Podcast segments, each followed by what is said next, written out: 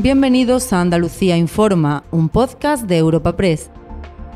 En este espacio podrás conocer en unos minutos las noticias más relevantes de nuestra comunidad. Hoy es 11 de diciembre y estas son algunas de las informaciones más destacadas en nuestra agencia.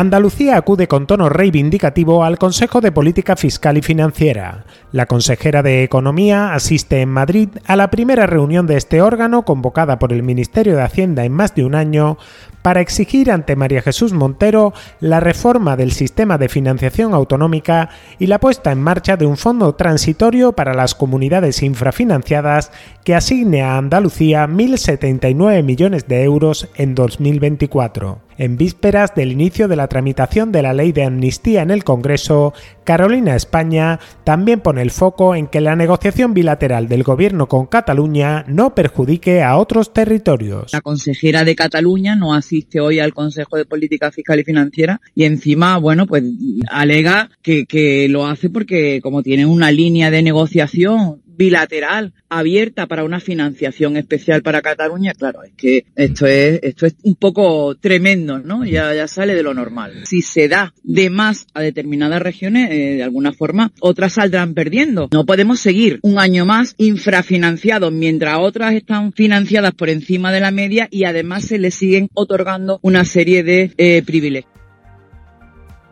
Andalucía también cierra su participación en la cumbre del clima de Dubái exigiendo reconocimiento a su singularidad hídrica en plena sequía.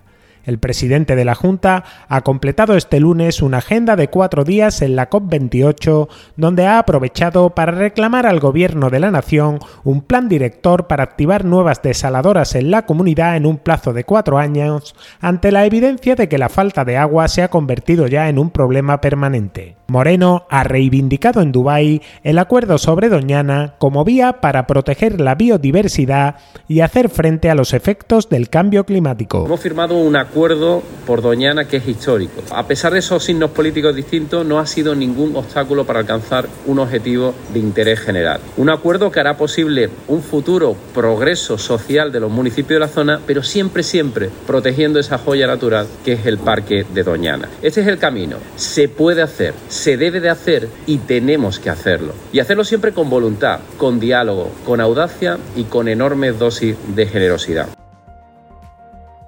Y al cierre, Andalucía intenta volver a la normalidad tras un puente de la Constitución con una doble cara, presencia masiva de turistas en grandes ciudades y trágico balance en las carreteras. Siete personas han perdido la vida desde el martes en accidentes de tráfico en la comunidad, con el miércoles 6 como día negro con cinco fallecidos. Los datos son más favorables para el sector turístico, con una ocupación hotelera cercana al 65% y cifras de facturación en hostelería que mejoran las del mismo puente del pasado año 2022. Arturo Bernal es el consejero andaluz de turismo. hemos hecho prácticamente 12 puntos más que la ocupación que teníamos en el año 2022. Por lo tanto, podemos valorarla como positiva. Los precios han estado altos, han estado, digamos, en el tono que se, que se esperaba, porque cada vez traemos además un turismo de mayor calidad. En este caso, un turismo procedente fundamentalmente de, de España, pero cada vez de mayor calidad, con mayor estancia y con mayor capacidad de gasto en el destino.